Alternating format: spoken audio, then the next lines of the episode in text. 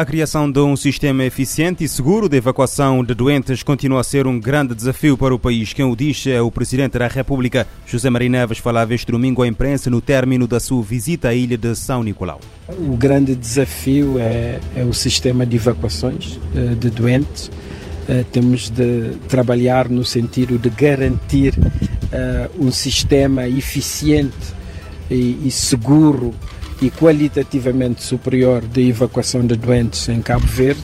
Sobre a ilha de São Nicolau em concreto, o chefe de Estado diz que há um crescimento do setor da saúde, com mais médicos, enfermeiros e melhores condições para a prestação de serviço. Um sistema de transporte aéreo e marítimo eh, é outro grande desafio eh, da ilha. Aqui uh, ter uma atenção especial em relação à ilha de São Nicolau, porque é uma ilha que está a afastar-se cada vez mais das demais e, precisamente por isso, precisa de um sistema adequado de transportes para se garantir a mobilidade de pessoas e, e bens. E se tivermos um sistema adequado de transporte, se tivermos água, Uh, conseguiremos criar muito mais oportunidades de crescimento e de desenvolvimento da ilha de São Nicolau José Maria Neves diz que São Nicolau merece uma atenção especial no sentido de estancar aquilo que chama de desertificação física e humana da ilha.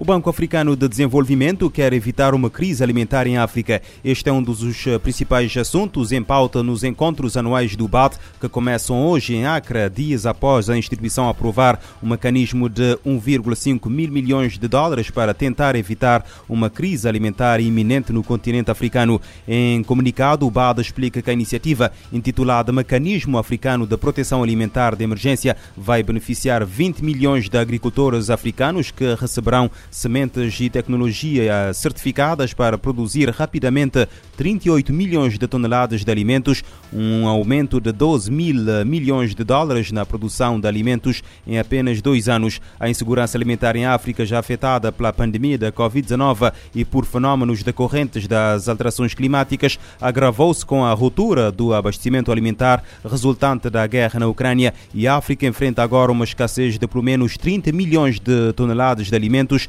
especialmente trigo, milho e soja importados de ambos os países. Eh, a crise alimentar será um dos temas a discutir nos encontros anuais do BAD que se realizam no Ghana entre hoje e sexta-feira, com sessões presenciais após dois anos sem, sem formato virtual, eh, em formato virtual, aliás, devido à pandemia da Covid-19. O presidente da Câmara de Nova York declarou este domingo o estado de emergência para impedir o aumento do preço do leite em pó para bebés, um produto em eh, escassez sem precedentes nos Estados Unidos.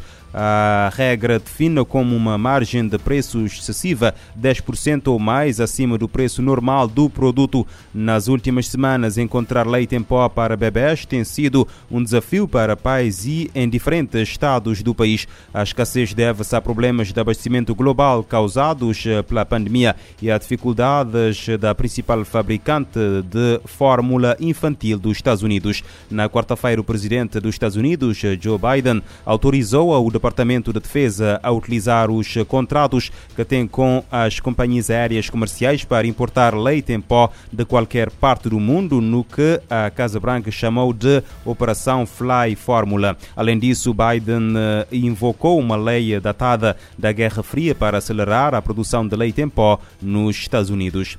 E na véspera de completar três meses de guerra, o conflito na Ucrânia está agora concentrado na região de Donetsk, onde pelo menos 412 civis foram mortos e 1.140 ficaram feridos desde o início da invasão a 24 de fevereiro. Entretanto, existe esperança para a possibilidade de se voltar à mesa das negociações, sendo que o negociador-chefe da delegação da Rússia uh, disse este domingo que Moscou está pronto para retomar as conversações de paz com Kiev. Enquanto isso, as autoridades da região de Donetsk, no leste da Ucrânia, anunciaram hoje que cinco civis morreram e 11 ficaram feridos no domingo na sequência de bombardeamentos russos.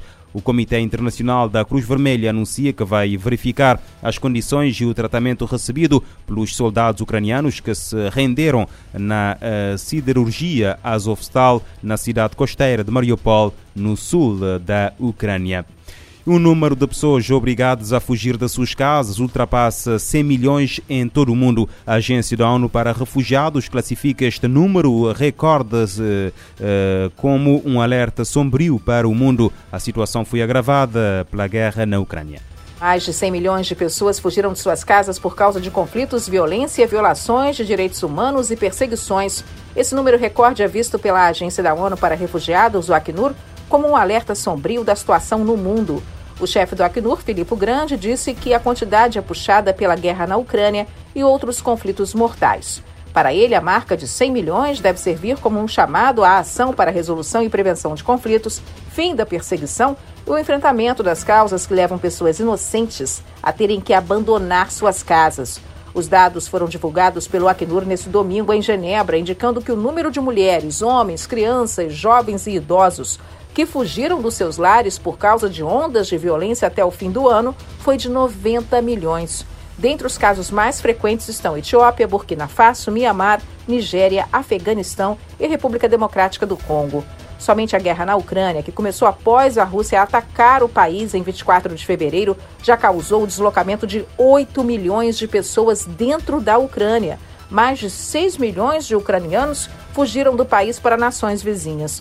Grande disse que a resposta internacional aos refugiados na Ucrânia tem sido enormemente positiva. Ele citou compaixão das pessoas que estão acolhendo os ucranianos, mas lembrou que a ajuda humanitária não é a cura, mas apenas um paliativo.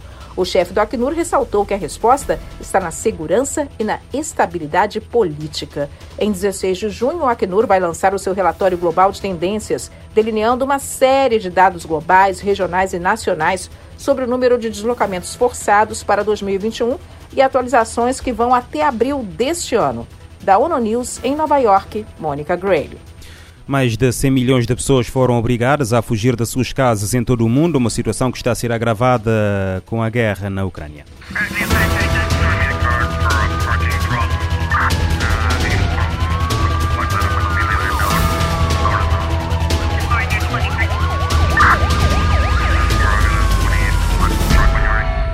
Este programa está disponível em formato podcast no Spotify e em radiomorabeza.cv.